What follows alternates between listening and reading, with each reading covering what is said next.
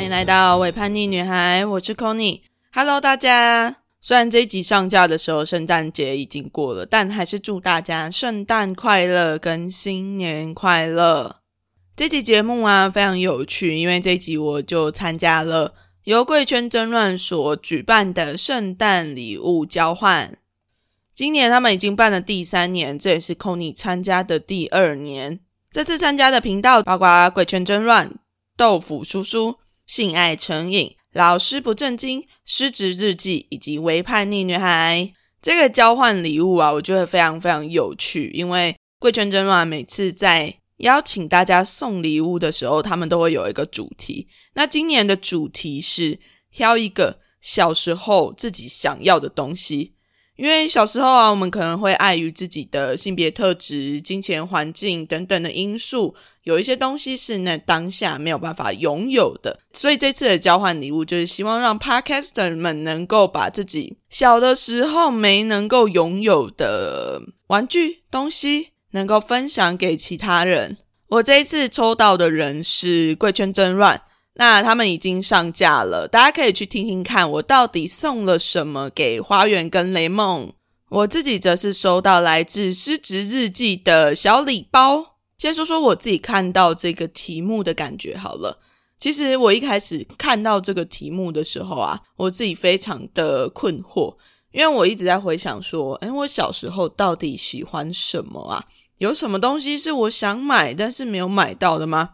我想超级久的，就真的是小时候好像真的是一个物欲比较低的小孩，又或者是说不定就因为那个中产阶级的部分嘛，就有想要的东西基本上都可以买得到的，是这样吗？其实我也不知道，可能或许是我自己对于小时候的记忆也没有那么的明显了，所以后来啊，我有问我的 partner，我就问他说：“你有什么东西是小时候很想要，但是那时候没有办法去买的？”我爸呢就给我看了一个六孔夹，六孔夹就是那种，呃，我不确定大家有没有经历过一段时间，就是我记得我是在国小的毕业典礼的时候，就是在毕业前呢，大家都会拿着一本小小的本本，然后那些本本里面啊会有非常非常多的信纸之类的东西，六孔夹的内页。然后在内页上面就有非常非常多要对方填写的姓名啊、星座、生日、偶像、你最喜欢的人，还有什么你最喜欢吃的东西，还有什么有没有讨厌的人之类，背后就有一个留言板。我还记得啊，我自己国小的时候，就是下课那时候六年级快要毕业了，然后就把这个本本拿去给各式各样的人写。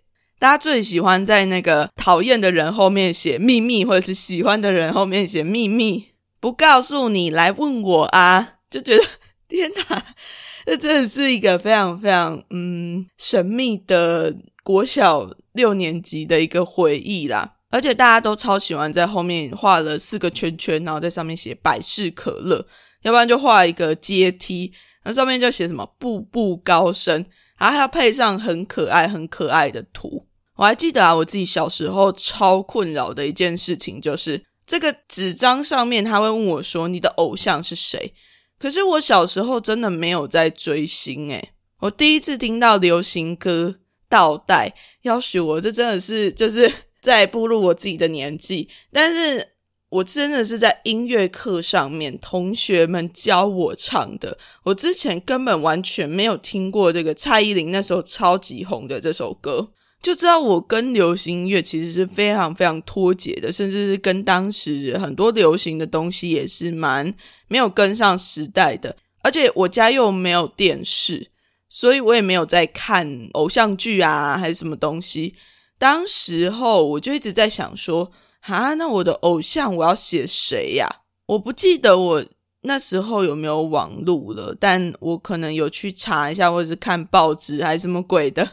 反正呢，我就有记得那时候还有 F 四，我就硬从 F 四里面挑了一个周渝民仔仔。为什么挑他呢？因为他的生日跟我同一天。我真的觉得这个理由很扯，但是当时我就是为了要。硬写出一个偶像，然后我就写上去他，而且还要挑男偶像，因为那时候还有非常强烈的所谓的异性恋常规性嘛，就是大家就会觉得女生就是要喜欢男生的偶像，但也是因为那时候我还没有遇到 S.H.E 啦。可是我听到 S.H.E 已经是非常非常晚期的事情了。哎，好了，我觉得呃，我好像讲太多我自己小时候的事情了。但 whatever，就我的伴侣在那个时候，他就跟我说。他小时候很想要这个本子，但是他之前并没有办法收到这样子的本本，所以呢，这个小问题啊，也促成了我买圣诞礼物给我 partner 的一个契机啦，就刚好买到，诶又是他自己非常喜欢跟想要的，在这里非常感谢贵圈争乱提供给我们的 idea，不然我还真的不知道要去买六孔夹这种东西耶。好了，我 partner 收到六孔夹的时候是真的非常非常的开心。但是呢，我到底送了什么给贵圈争乱他们？呃，我先说我没有买六孔夹给他们，我后来买的是其他的东西。大家就去贵圈争乱那边收听他们的频道喽。那我收到的礼物是来自失职日记，他们是三位主持人所主持的节目。在收到礼物之前啊，我就收到了来自《是日记》的安吉的私讯。他跟我说，他们三个主持人啊，一收到这个题目的时候，马上就想到的第一个东西就是一盒所有颜色都有的笔，因为他们三位主持人都很爱读书，所以是文具店的梦幻一品。诶，大家真的很认真呢，可是好像真的是诶，就小时候很喜欢有各式各样颜色的笔。而且笔记一定要记得五颜六色的，才可以代表自己有非常认真的在念书。我自己是这样啦，但是我不确定其他人是不是也是。他们还买了很多额外的东西，主要是想起来小时候最想要的就是看到什么买什么，秉持着这个心念，选了很多零食跟小物，希望这些礼物可以让你的二零二四年拥有更多自由自在的幸福感。非常感谢《失职日记》的三位主持人。我收到的这个盒子里面呢，确实有非常非常多的礼物。除了刚刚说的各种颜色都有的笔之外呢，盒子里面还有三条巧克力、一个御饭团型的沐浴球，跟一些来自日本的小物，应该是说小食物啦。反正就是一盒满满的各式各样的礼物的祝福。收到的时候啊，我自己蛮喜欢的。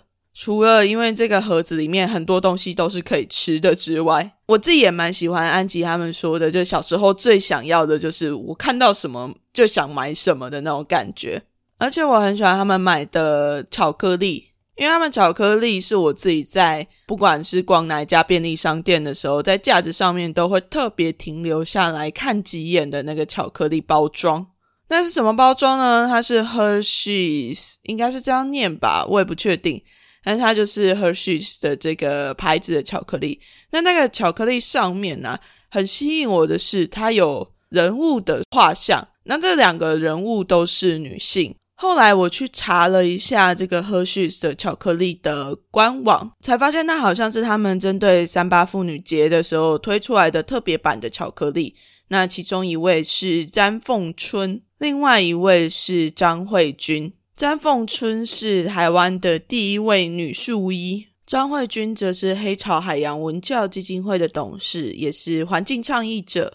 另外，我上网查了一下，它这个系列的巧克力还有另外两位，一位是黑熊研究者黄美秀，以及我们比较熟悉的棒球女主审刘伯君，总共四位的台湾杰出女性。对我来说，这个巧克力它的包装其实不只是某一种行销策略而已，而是它有意识的在包装上面特别选用了女性来当做代表。